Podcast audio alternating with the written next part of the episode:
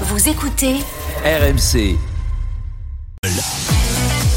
RMC jusqu'à 22h. Génération After.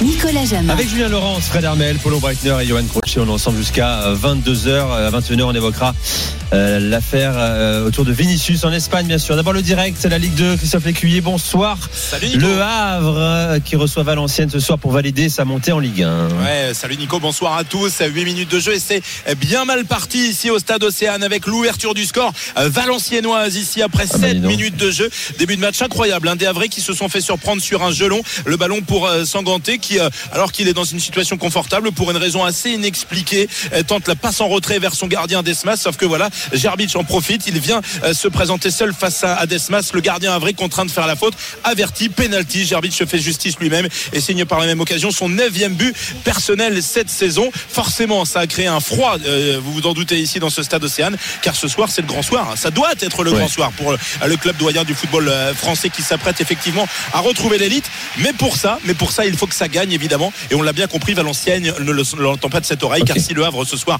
joue sa montée en Ligue 1, Valenciennes joue sa survie en Ligue 2. Merci Christophe. Euh, les drôles dames face aux solitaires, j'accueille Max au 32-16. Salut Max. Salut, salut Bienvenue à tous. sur RMC. Salut Max. Question, ah, tu es supporter d'Arsenal, question pour Julien Laurence. Oui, bien sûr, question pour le frérot des Gunners, des Gunners Julien.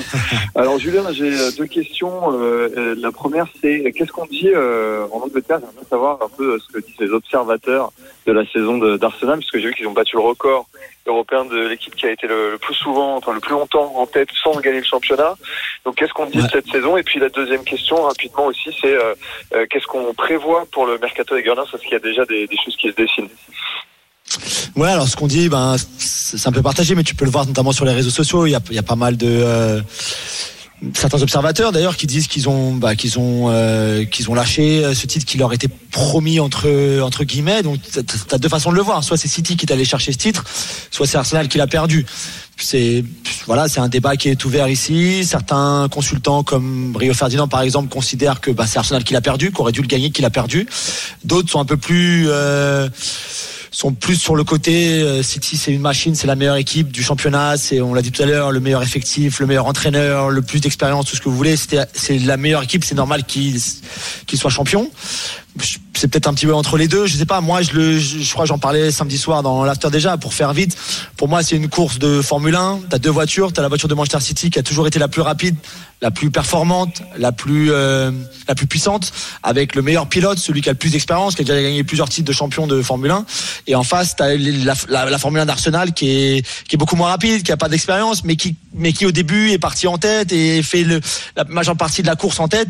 Et puis au final se fait quand même doubler parce que bah, parce que logiquement l'autre voiture étant plus rapide plus puissante avec plus d'expérience etc c'est elle qui gagne et, c'est normal qu'elle gagne et c'est et c'est mérité qu'elle gagne aussi. Donc voilà pour moi c'est c'est plus comme ça. Après tu auras toujours des, des détracteurs qui diront que c'est Arsenal qui a, qui a fait un bottle job comme je vous l'ai raconté plusieurs fois. Donc ils ont euh, qu'ils ont lâché l'affaire et qu'ils ont qu'ils ont perdu ce titre là je pense que c'est plus compliqué que ça. Et sur la saison prochaine je pense qu'il y aura un gros investissement de la part de la famille Kroenke des propriétaires qui vont essayer de faire un Declan Rice par exemple. On a vu aujourd'hui dans, dans les médias anglais qu'ils étaient aussi intéressés par Mason Mount par exemple de Chelsea à qui il reste qu'un an de contrat euh, dont on est euh, assez fan dans l'émission notamment Polo et moi. Euh, donc voilà je pense qu'il y aura il y aura euh, des arrivées de joueurs des joueurs très intéressants qui vont élever son le niveau de jeu de cette équipe là avec plus de plus je pense aussi de, de concurrence pour certains postes notamment. Le départ de Granit Xhaka est acté. Euh, il sera donc remplacé aussi. Donc voilà je pense qu'il y aura pas mal de mouvements au niveau des départs et des arrivées aussi cet été Merci Max, voilà la réponse très complète de Julien Laurence. Merci tu peux nous rappeler euh, un lundi soir ou même dans la semaine, n'hésite pas. Alors, Bonne soirée, les gars. bonne soirée à toi. On fera plus loin la semaine prochaine, on vous le promet. hein. On a pris beaucoup de temps, notamment pour annoncer la, la sanction qui frappe la Juve et euh, 10 points de pénalité pour la Juve. On en parlera euh, bien sûr là aussi dans les dans les prochaines journées. Reste avec nous dans un instant. Euh, gros dossier Espagne après ce dimanche épouvantable à Valence. La Liga est-elle raciste? Comme le dit Vinicius Junior On va en parler ensemble avec les quatre drôles de dames. Le direct rapidement, Le Havre, Valenciennes, Christophe Lécuyer. 12 minutes de jeu ici au stade Océane. Stupeur pour le moment où c'est le 18e Valenciennes qui mène un but à zéro. Le but de Gerbic sur penalty tout à l'heure à la 7e. La suite de Génération After avec les drôles de dames dans un instant sur RMC. Restez avec nous, à tout de suite.